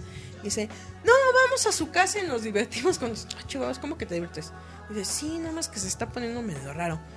Dice, estaba chido al principio, pues ya nos toma fotos sin playera y vemos, dice, revistas sucias, pues yo no las vi. Y entonces dice su papá, va a hablar con el de los juguetes, dice, oiga, que mi hijo no se lo trae aquí, menos le anda viendo la cara de negrito bimbo. y que entonces eh, te dan a entender Te dan a que Gary entender. Coleman ya no vuelve, pero vuelve su amigo y que le, Y a su que el- amigo. al amigo se lo truena. dio- aplicó la del trenecito en el túnel. Lo vio solito y dijo, de aquí soy. Exactamente. Y la moraleja fue esa. Nunca te vayas con adultos por más amables que sean. Así Chan, es. chan, chan, de esa época en la que los programas tenían moraleja Porque y te enseñaban algo, no que ahora no te enseñan ahora nada más quieren intenso. nada. Vamos a un corte, Julieta. Otro corte, ya ven cómo se me va esto. Ah, esta canción está chida, la estuve escuchando. Del grupo Mono. Así se llama Mono. Mono. Pero no de Monkey, sino Mono de uno. Vamos a escuchar Children of the Dark, que es una colaboración muy Fear of the Dark. Ahora que viene. No, Children. I have a constant fear that something's always near. No, es Children of the Night. Pam, pa, pa, pa, que tiene la participación de Tilo, el de la cremosa. ¿Tilo? Eso sí, sí, vean el video de. Sí, así se llama Tilo. Tilo Tequilo. Eh, vean ese, este video, está muy chido. Que lo ven en su... eh, yo en primera, yo si, le, si viene la cremosa, yo le pregunto, ¿qué te untas, comadre? Porque llevas hasta los 60 y estás preciosa. Está más vieja la otra. Y, ve- y ves al Tilo y no manches, al Tilo Wolf. Lo ves precioso, digno. Señora, eso sí, esa es ser una señora empoderada. Vean al Tilo y miren, moviendo ceja acá, todo digno. Esa es una señora respetable. Y luego te muestran acá a los a Joaquín, que es igual un otro mono, y este chavo que se me olvidó su grupo, que es igual de metal, que es como un bilevalo, pero un poco más señor. Que está muy chido porque We are children of the dark. Vamos a Vamos a escucharlo. escuchar a mono con Children of the Dark. Yeah. Somos darks. Esto es Giant Metal Roboto. Escúchanos a través de Radio Enciende tu Mente.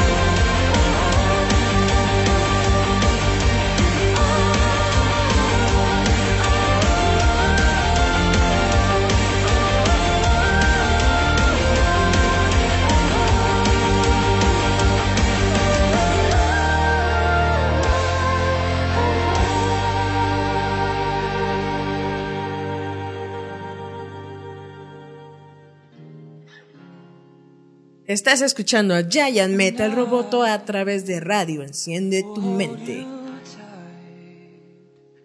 like the moon in the arms of the sky. Y esto fue Mono con Children of the Dark.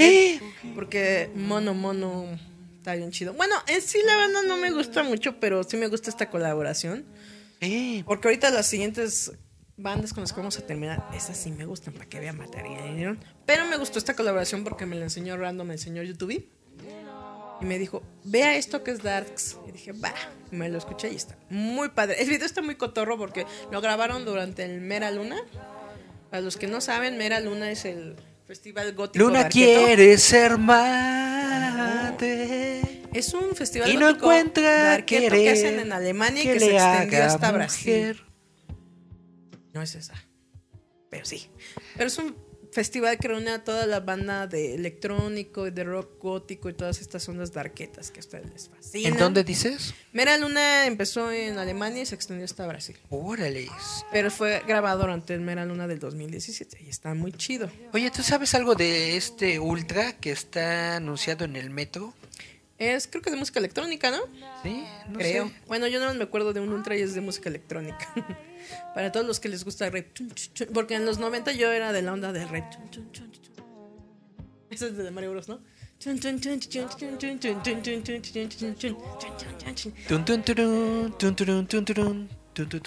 Un día volveremos. Oye, que estaba viendo que están en, Estados Unidos ya sacaron las arcadias de en 200 dólares. No manches, te lo están vendiendo en el Walmart.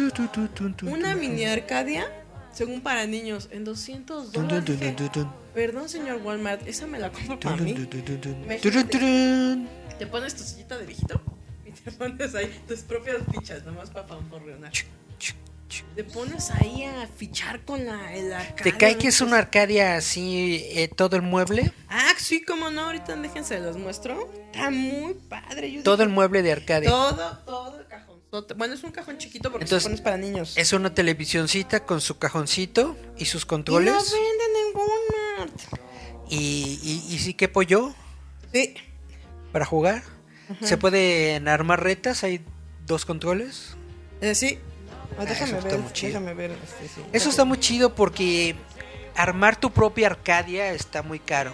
Ajá. Entonces, si puedes comprar una ya armada, pues está mejor, más chido. Nomás chécate esto. Este es el tipo que están vendiendo. Ah, mira, está muy bonita. Ahorita déjenme. Busco el de Walmart. Bueno, esto es- Ya nada más la hackeas, le metes un este un eh, Raspberry, le metes un emulador Es que esto lo están vendiendo en Walmart. Y te digo, mira, están en y 300 pones tus dólares. Arcadias. No está muy bien, está muy bueno, bien. a ver, déjenme, se los muestro.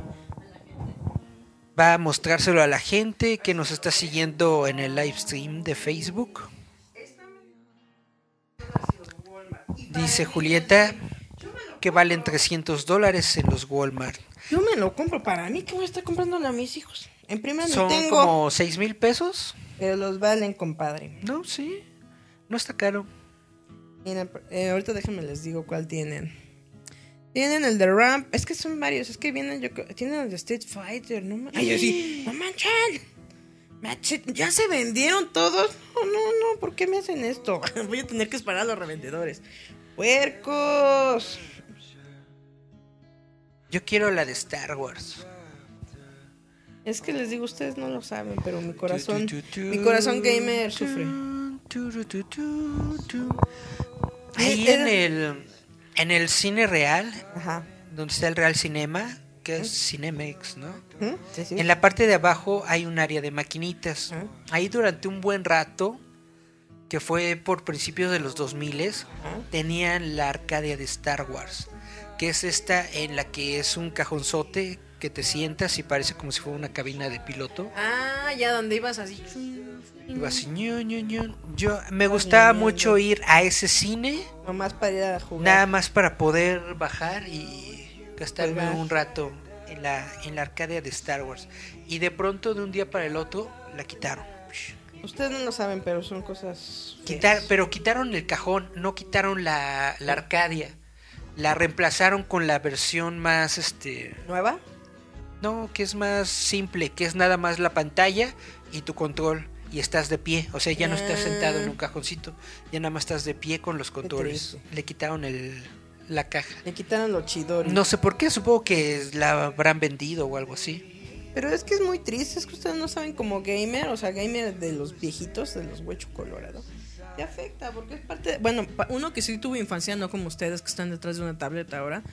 Era chido, no sé si recuerdas, Eri, que en... Pues su, su infancia es la tablet y Es el que- Crunchy, ¿no? ¿Cómo se llama? Crunchyroll. No, Candy ¿Cómo Crush. se llama? Candy Crush. Pero es que antes en la década de los 80, 90, que nosotros nos tocó que empezaban esto de wow, ¿no? Las super maquinitas para jugar. Estaban los arcade, o sea, los arcade, los arcadia, como quieran llamarlos. Era este sitio donde tenía un montón de videojuegos. Perdón, para mí era la farmacia. Bueno, pero yo me refiero a los que vienen dentro de los centros comerciales. A- Un poco recordarán los de Plaza Universidad. Hubo. Y era chido porque ahí pues, obviamente te rompían el hocico en las maquinitas. Y era bien triste intenta- estar practicando con este nuevo juego, poner tus fichas y de repente llega el vago de farmacia, pone su ficha o te reta y te quitaba tu juego. Era asqueroso eso. Ya ni me acuerdo de qué era ese negocio. Según yo era una farmacia, pero yo nunca compré nada ahí. Yo nada más iba a la maquinita porque tenía la de Spider-Man. No, yo me iba a jugar Y Street ahí yo me pasaba mis y tardes tratando de ganar. Spider-Man. Me ganaba el duende verde con su dendo así. Que ustedes no saben, era, era una. Tenía un nivel de dificultad porque no había tanta maniobrabilidad. Un monito un poco torpe. Y de repente nada más era corre, salta. Ahorita ya metes turbo, ya metes. Entre esto, que la metes- movilidad era Escasa. era escasa Era y, que los y que los controles no eran así como que muy responsivos, era muy difícil jugar. Era de juegos. precisión. Porque ahora sí era de a la cuenta de tres salta y luego el monito. Decías, estúpido mono, brinca, pero te digo. No brincaba y nos moríamos. ¿Jugaste- ¿Llegaste a jugar Batman Forever en las maquinitas? A mí me encantaba jugar el de Michael Jackson. Nunca pude hacer el moonwalk. Yo, yo me lo aventaba luego, luego. Lo que pasa es que tenías los poderes, tenías como dos o tres, ¿no? Echabas con la patita y echabas. Y, y- y- y yo en cualquier momento me los gastaba chuchu y ya cuando los necesitabas para el boss final ya no tenía energía. Porque era una niñita que te decía, decía, Michael. Michael, Michael. Tenías que rescatar a los niños, es cierto. Estaba mu- muy, muy chido. Es que era bonito eso de vivir de las Pero lo, lo, lo gacho es que luego tenías que irte por todo el nivel y lo tenías que volver a recorrer y regresarte para ir por todas las puertas para poder eh, capturar a todos los niños porque si no tenías a todos los niños Tenías no tenías la energía suficiente y si no tenías la energía suficiente no te podías convertir en el robotzote Michael y si no te convertías en el robotzote Michael no no no pasabas el nivel No, era bien triste. Es que esos eran como de los más jodones. Porque de repente dice, es muy simple, pero es muy tardado. Pero eran divertidos. Y ustedes no tuvieron esa infancia. Por eso les digo, niños, dejen de estar buscando las perreadas o bien presumir que tienen un iPhone o que sus papás se los llevaron acá. No, vivan su infancia ñoña. O sea, si les gusta el metal, diviértanse con el metal. No se sientan niños neocetánicos porque esos me cagan. Pero Si les gusta el metal, en la cocina seguramente hay cuchillos, hay cubiertos, hay tenedores, son de metal. Y se pueden volver herreros. Eh, Ah, los que afinan.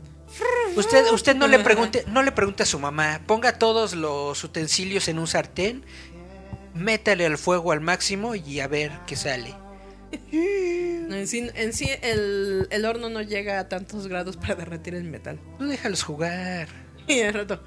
tararata, tararata, Se les queda el gas ahí el niño, no manches. Para andarles dando esos consejos, no manchen. Pero, ¿qué más, Ari? ¿Qué más quieres cotorrear a la gente? Pues ya nada más, la verdad, en esta ocasión yo no me traje notas de cómics ni nada. Porque es un malvado. Por, no, porque estuve checando las noticias antes de ¿Están muy venirme al programa y la verdad siento que esta semana estuvo muy guanga, muy, muy, muy, muy, muy poco contenido. Lo más destacable, por así decirlo, fue el eterno chisme de Henry Cavill y Ben Affleck, que otra vez ya re, re, re- reconfirmaron por octava vez besos. Que, que no van a estar en, eh, en Warner y que ya no va a haber películas de Superman y que ¿Qué creen? Les va a haber vale un nuevo Batman. Sí, les vale a ellos, van a traer otros monos. eh, ¿No? ¿Qué les van a importar si renuevan o no? también dijeron de que la, la película de Flash, primero le habían dicho que le iban a postergar y luego que no, que siempre sí, que se queda en la fecha en la que tienen, total. Puras babosadas. Pero Nada, Eric, nada chido. antes de irnos, dile a la gente del Doctor Who, la Doctora Who. La Doctora Who está muy interesante esta, esta nueva temporada, es la temporada número 11. Que nadie daba un peso. Todos los Whovians dijeron que se cortaban las venas con tal de no ver a una Con- mujer como Doctor Who. con Jodie Whittaker como la, como la doctor. Realmente es muy buena, a mí me está gustando mucho. Siento que regresa al estilo clásico de Doctor Who, es decir, de que te hace tener como que mello. Es como que de misterio, de suspenso, de terror, es muy buena la serie, es muy buena la historia. Yo creo que lo mejor que le pudo haber pasado a esta serie es haber cambiado al director y haber cambiado al actor, porque lo hizo más fresco, más juvenil, pero al mismo Más tiempo dinámico, ¿no? pero al mismo tiempo regresa a lo clásico. A mí me está gustando mucho Y- Doctor y, Who. y es un poco lo que le decía a Eric, que eh, discretamente eh, le da guiño guiño al antiguo doctor por su onda de colores, ¿no? Ah, de hecho, a, a- a todos los doctores del pasado. Porque incluso tiene su saquito acá con su onda tipo doctor... ¿Cómo se llama? Doctor House. Doctor House. Ahí nomás para que veas que también. Pero está muy chido. Algo que decíamos el otro día con Grajales es que ojalá alguien trajera una exposición de todas las parafernalia de Doctor Who. Pues quién sabe, yo realmente siento que sí hay muchos fanáticos de Doctor Who en México y que están siendo desperdiciados porque no les están dando algo, no les están dando un evento o algo chido de Doctor Who. Y- y es Lo más grande que hubo fue la mole en la que vino Peter Capaldi, en la que básicamente hubo, se, se batió, ¿no? Un récord Guinness de cosplay del Doctor Who. Pero fuera de ahí no ha habido nada más. No, y es lo que decíamos, ¿no? Que para los jóvenes sería súper cool que pusieran un Dalek abajo de las escaleras eléctricas. Solamente ellos entendían el chiste y la referencia. Pero Estaría muy padre que hicieran algo de Doctor Who. Porque es, es que es lo que les decía, ¿no? De Teen Titans, de esto de Mandy. O sea, son de esas cosas Oh, que de repente Mandy. la gente dice, no, no, no, no, no. Y cuando de repente les das la oportunidad, es un sí. O sea, son realmente te callan la boca, que es a lo mejor lo que pasa con Thundercats Roar. Lo vemos súper meco y a lo mejor la historia está súper cagada. Hay que verla. Reviven a los Thundercats viejitos. ¿Viste el trailer que se filtró de Hellboy? Y sí lo vi. ¿Extrañaste a Robert Perman? Yo digo Eh, que está bien. Yo digo que ni se nota que no, No. es Ron Perlman. Está, yo creo que la fisionomía de los que trabajaron la escultura para hacer el látex se basaron en él para que no se nota. Sí se ve igual un poquito más ñango, pero Robert Perlman también era látex. Sí. Pero Sí. se ve chido, o sea, ¿quién sale esta? Ah, se me va esta mujer de que siempre sale en todas las películas de zombies. Ah. Woody Harrelson. No, esta mujer. Bobovina, Bobomuna, ah, Mila Jovovich. Mila Jovovich, ella sale ahí también. Yo dije, no sé de qué, pero. Y Woody Harrelson. Y Woody Harrelson como Woody Harrelson. Pero digo, está chido, o sea, no le quitan mucho, o sea, tampoco le pierdes nada, ¿eh? De hecho, se siente mucho como el estilo de Guillermo del Toro. Básicamente, Respetaron toda yo, la estética. yo creo que van a respetar el estilo La estética que y lo que y lo que fundó Guillermo del Toro. Ya como vaya a ser la, la, la historia y todo eso, quién sabe. Pero el estilo visual es del Toro 100%. No, y sobre todo es lo que te digo, hay que darle la oportunidad porque luego la gente llora y grazna y anda ahí, ¿no? Bufando. Uy, es que no es para mí, no, es de que sea para ti, o sea, están pensando en más de millones de millones de personas, no solo para ti, niño especial en tu casa. O sea, están pensando en ganar millones de Tienen que dólares. hacerlo comercial, tienen que hacer que la gente vaya.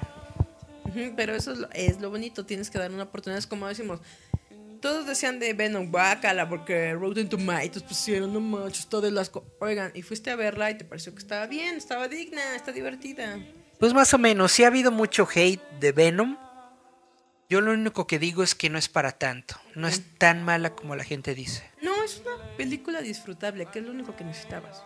Pues sí. Disfrutas esa película de principio a fin. Hay que esperar a ver a No te va a hacer. Aquamomoa. Aquamomoa, que yo por lo menos por el tráiler a mí me gustó. Ya se viene Aquamomoa. Les recomiendo mucho, mucho, mucho, mucho, Lean mucho, antes mucho, de qué trata. mucho, mucho, mucho. Les recomiendo que vayan a ver Halloween. Ajá. Dicen que es una joya. Sale eh, la Curtis. Sale Jamie Lee Curtis. sale el actor original de Halloween, pero nada más en un cameo porque ya está ruquito. Ya están todos bien viejitos. Jamie Pero- Lee Curtis ayer un adolescente sensual. Sí, de hecho. Ahorita ya es una viejita sensual. es jugar. Les recomiendo ver esa película. Comentarios finales, Julieta. Recuerden que tienen que ver a la revista Roboto MX. Ya está, las, es nuestra revista hall- Halloweenera Día de Muertos. En roboto.mx. Ahí hay este sobre Ahí películas de terror, sobre cine mexicano chusco acá de películas de terror.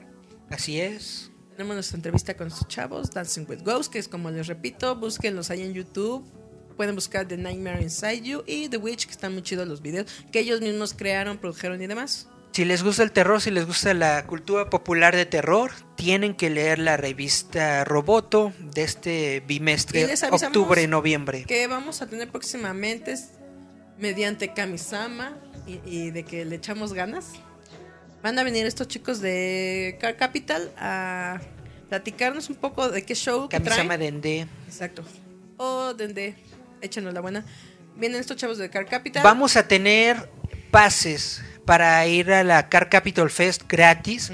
Síganos, manténganse al corriente de nuestras redes sociales porque van a poder ir gratis a Car Capital Fest. Ah, Exactamente, y van a venir estos chavos para decirnos qué onda, que con todos los invitados que traen. Que como sorpresa principal vienen, tienen a Zachary Levy y a Jim Lee. Exactamente, si no es en octubre, noviembre, pero va a venir Car Capital Fest. También va a venir Jorge Tobalín para hablarnos de la revista Comicase.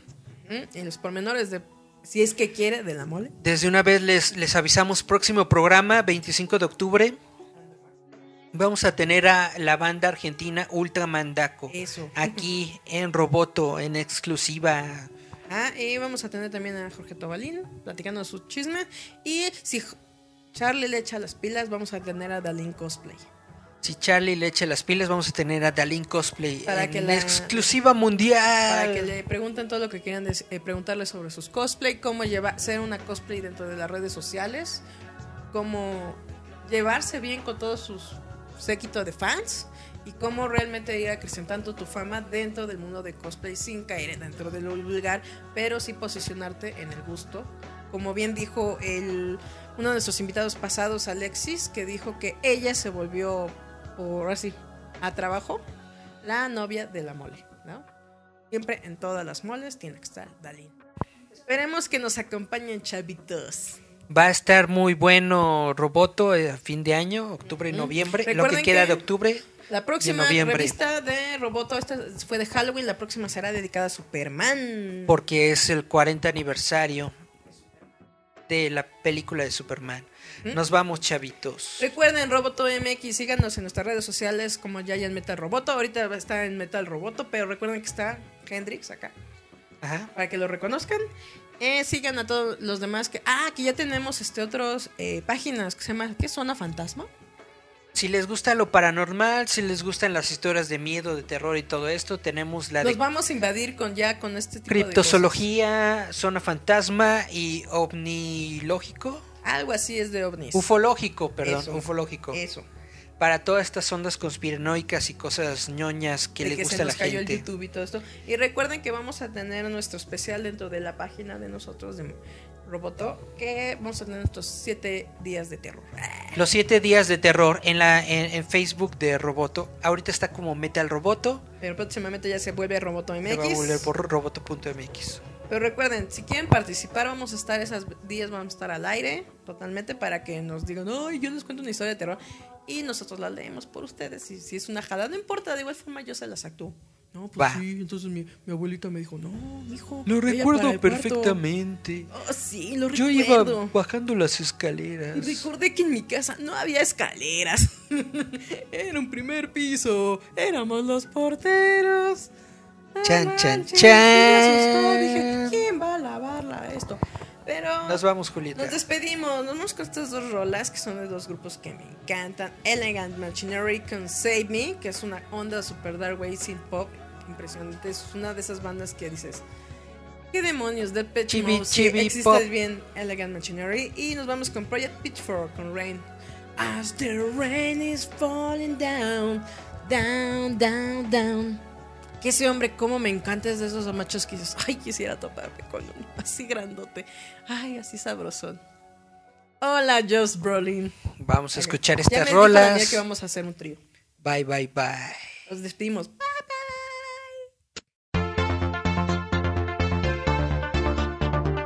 Radio Enciende tu mente.